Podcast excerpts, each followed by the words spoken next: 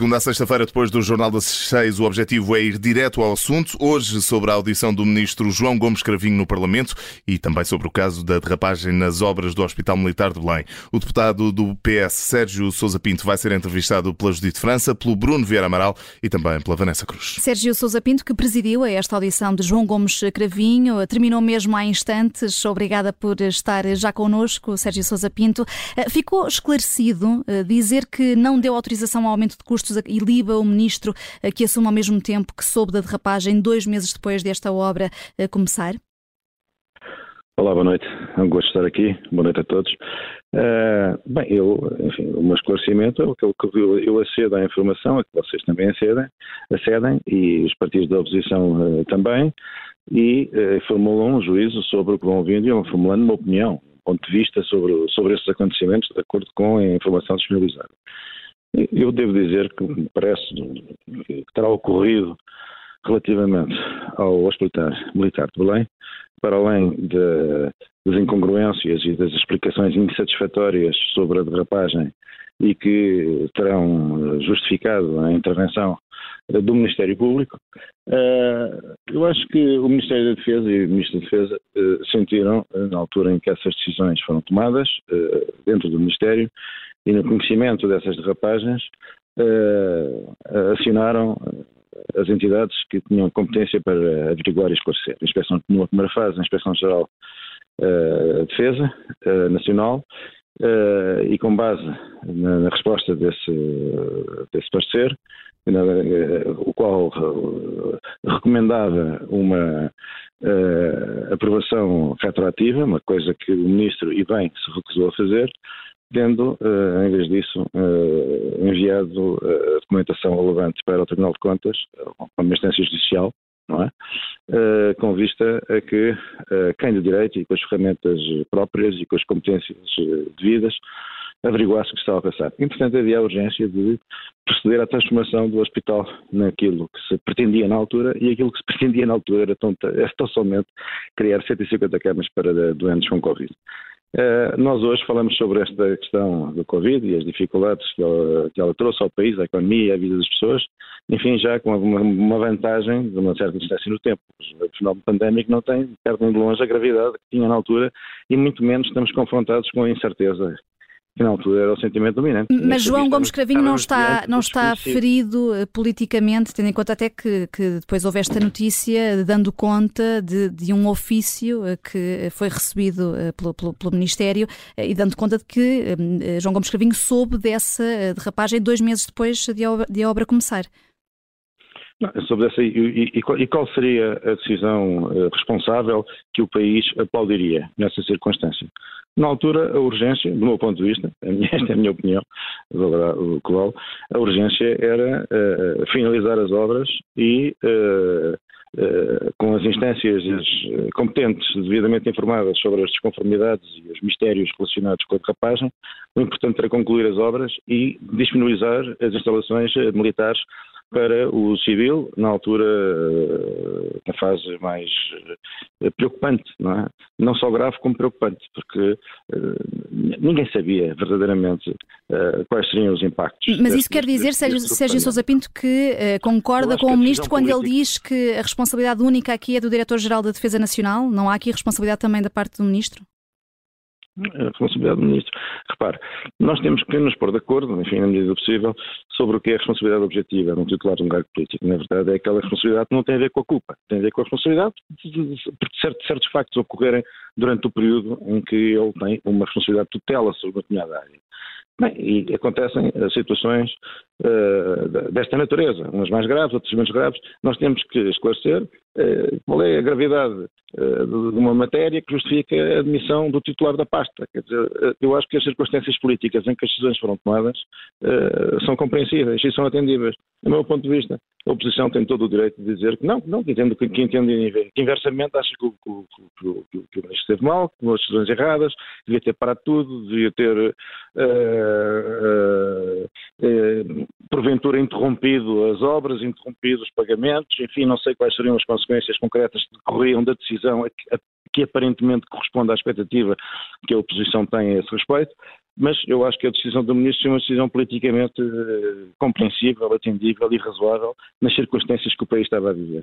Esta é a minha opinião, quer dizer, repara, não, não, não, estou a falar isso, eu não sei o que é que o Ministério Público está a averiguar e a descobrir e, a, e, a, e qual, quais são as ramificações e onde é que esta história onde é que a história nos conduz, não é? A matéria de funcionamento do Ministério da Defesa Nacional. Agora, de acordo com os factos conhecidos, aqueles que eu tenho conhecimento, é assim que eu os valoro. É, é, acha que uh, o Presidente da República, depois desta comissão de hoje, vai ficar uh, cabalmente uh, esclarecido, esclarecido, como hoje pediu ao Ministro para, para fazer? Bem, eu imagino, eu não sei que mais esclarecimentos possam ser fornecidos. Os esclarecimentos que neste momento estão pendentes e que são da maior importância, em princípio virão uh, das instâncias uh, jurisdicionais, na verdade, porque uh, nós não sabemos qual é a amplitude no tempo em que se em que ocorreram no Ministério da Defesa Nacional comportamentos ilícitos, não é? É isso que está em causa. Mas isso, do meu ponto de vista, e acho que isso é, ninguém, ninguém argumenta no sentido do ministro ter qualquer envolvimento com esses comportamentos. António Costa também veio dar respaldo ao ministro João Gomes Carvinho ainda antes da audição. Disse que uh, o que não acharia normal é que mentisse, se disse a verdade é, é de louvar. António Costa uh, tem responsabilidades também neste, nesta sucessão de casos que, que têm afetado o governo. Quer dizer, alguma responsabilidade tem que ter forçosamente, porque é o Primeiro-Ministro. Agora, nós não podemos é falar sucessão de casos e amalgamar os casos todos, porque há casos com, com gravidade muito diversa, os casos não têm toda a mesma gravidade. E não podemos agora fazer aqui um, um enorme uh, amontoado de situações em si mesmo muito diferentes, uma amálgama de situações que contribuam para este ambiente irrespirável que se tem a instalar na nossa vida democrática, não é? Uhum. Do meu ponto de vista, acho que, não, que isso não serve para nada e acho que isso não faz justiça às situações nem contribui para que sejam tomadas as medidas para que elas não se, não, não, não se repitam. Mas quando o Primeiro-Ministro uh, se diz uh, tão surpreendido uh, como o próprio Pedro Nuno Santos, com, com o seu meia-culpa, com a admissão de que tinha autorizado a indemnização, isto não dá a ideia de um, de um certo descontrole, de um certo desgoverno dentro do governo? Eu acho que o Primeiro-Ministro não tinha que saber, e toda a gente que acompanhou na, naqueles dias em que chegou ao conhecimento público o que tinha ocorrido no, na, na, na, companhia aérea TAP, toda a gente percebeu que o Primeiro-Ministro não tinha a menor noção do que estava a passar, nem tem que saber. o Primeiro-Ministro não está, o Primeiro-Ministro tem que confiar nos seus colaboradores e tem que esperar dos seus colaboradores responsabilidade, competência, bom senso uh, e, que, e que poupem o Governo este tipo de embaraço e este tipo de desgaste. Agora, o Primeiro-Ministro não pode ser responsabilizado por tudo, quer dizer, uh, só na medida em que possa escolher titulares para cargos políticos que não são as pessoas, enfim, mais adequadas ou que ganham condições de idoneidade para desempenhar essas funções. Mas, não parece que tenha sido esse o caso. De, e, portanto, não acho que... Diga, diga. Eh, nesse, nesse caso, não, mas tem havido outros em que, em que isso aconteceu e aconteceu de uma forma muito clara e, enfim, como um erro muito crasso de não, eh, eh, enfim, uma. uma pelo menos uma análise prévia das pessoas que foram convidadas enfim, no caso de Miguel Alves, até já se sabia uh, que, era, que tinha sido constituído arguído em dois processos diferentes. Sim, uh, isso aí remete-nos para outra discussão. E eu não me vou pronunciar sobre o discernimento do Primeiro-Ministro relativamente a certas pessoas uh, que estavam envolvidas em processos delicados e processos judiciais e se o Primeiro-Ministro tinha não conhecimento desses processos judiciais, eu sei que a opinião pública fará, uma, fará a sua avaliação. Uh, não, não, não, me quero pronunciar sobre as pessoas, eu até as desconheço, peço desculpa, não, não, não, vou fazer isso. Acho que realmente temos aqui que uh, pôr-nos de acordo sobre, sobre, sobre, certas regras não escritas que, entretanto, começaram a vigorar com esta coisa de que uma pessoa uh, constituída arguida não, não, não, não, não, reúne as condições para exercer cargos públicos, então, quer dizer, o Poder Judicial passa a ter o poder de roubar os políticos que entender, constituir arguido qualquer pessoa, pronto, acabou, ela está acabada, não tem, não tem forma nenhuma. Mas como sabemos, o, é que, o é governo criou agora o, governo criou agora um, um, um, mecanismo de escrutínio, 36 perguntas. Sim, sim. Uh, ouvimos, sim, ouvimos de resto João Gomes Cravinho até dizer nesta audição de que uh, responderia sem problemas, e já tinha dito até antes que a esse questionário acredita que, que, que passava uh, João Gomes Cravinho? Eu acho que sim, espero bem que sim.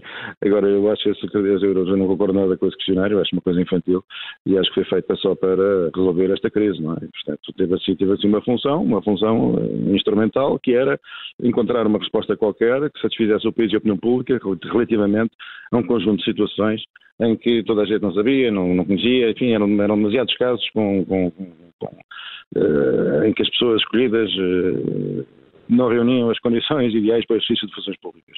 Agora, eu não acho que essas situações possam vir a ser prevenidas com a introdução deste tipo de comentários. Não acho que muita gente esteja disponível para exercer cargos públicos com, na, na, nas, nas, condições em que hoje em dia uh, as, as, condições que, estão, que, estão, que são, são pressupostos para o exercício dessas mesmas funções.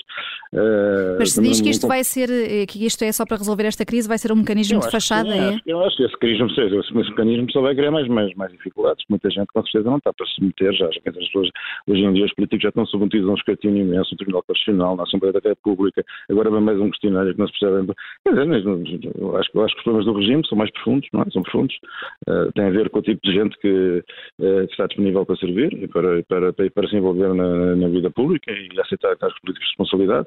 Dizer, cada vez, cada vez me parece que vai ser mais duro encontrar as pessoas certas para, para os lugares, não é encontrar alguém, porque haverá sempre alguém disponível para, porque encara a política como uma forma de promoção social ou enfim, ou porque é vaidosa, ou porque acha que não sei quê, ou gosta de ser conhecida quando vai ao café da esquina, não faço ideia. Agora, o que me parece é que cada vez é difícil suprir os cargos públicos, quer na Assembleia, quer, na, quer, quer no Governo, quer nas mais diversas instâncias, nas atuais condições. Acho que isso é, é, um problema do regime, é um problema do regime. Como é que chegamos a esta situação? Mas já agora, e, e, olha, e ainda a propósito deste questionário, Sérgio Sousa Pinto, uh, uh, como é que interpreta estas palavras desta tarde de António Costa sobre Fernando Medina? Embora tenha dito António Costa que Fernando Medina não é erguido e, e que António Costa também não conhece o envolvimento do Ministro em buscas nenhumas, aqui referentes às buscas na Câmara Municipal de Lisboa, diz também que nem é erguido e se for, será. O que é que Bom, quererá dizer com isto? Não sei, eu não sei o que é que isso significa, porque, se bem percebi, o Primeiro-Ministro a seguir acrescentou que é preciso eh, as pessoas interiorizarem que a Justiça dá a cumprir o seu papel, são as suas funções constitucionais, e, portanto, temos que aceitar com normalidade as consequências desse, desse exercício, não é verdade? Mas temos em que está prescrito, definido, limitado pela Constituição.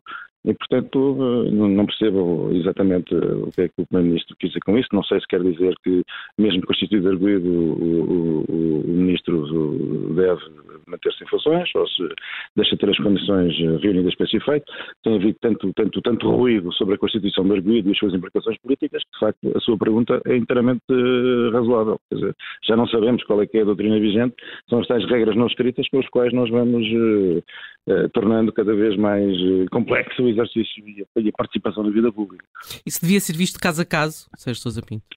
Em que uma pessoa constituída arguida em termos de processo penal, quer dizer, uma pessoa que não, é, não, é, não, é, não, não, não foi acusada, nem sequer, não foi condenada, não foi acusada, quer dizer, é, qualquer um pode ser constituído arguído é, e se nós, se nós, por alguma razão, a lei não estabelece essas limitações, quer dizer, não estabelece, porque a lei, a lei, apesar de tudo, com as suas imperfeições, é feita nos, em, em, momentos em que prevalece o equilíbrio, que as pessoas são de cabeça fria, nós estamos em cima do, do, do, caso do dia, do caso da semana, e, portanto, as leis não, não, não, não dizem, o titular de um cargo público, uma vez constituído deixa de as condições para o exercício do do cargo público. Assim como também em lado nenhum se diz que se apuram as condições de idoneidade de cada um por via da do preenchimento num questionário com quadradinhos para cruzes uh, de 36 perguntas. Quer dizer, nada disso vem na lei. Não vem na lei porque a lei, com todas as suas deficiências, apesar de tudo, é sensata. Do meu ponto de vista, a minha opinião, repito, não, não, não, não, vinculo, não vinculo ninguém a este ponto de vista. Uhum. Muito obrigada, Sérgio Sousa Pinto, por ter participado no semáforo político e agradeço-lhe até também porque sei que saiu a correr da, da, da Comissão Parlamentar eh, e nós voltamos amanhã. Nada, eu agradeço.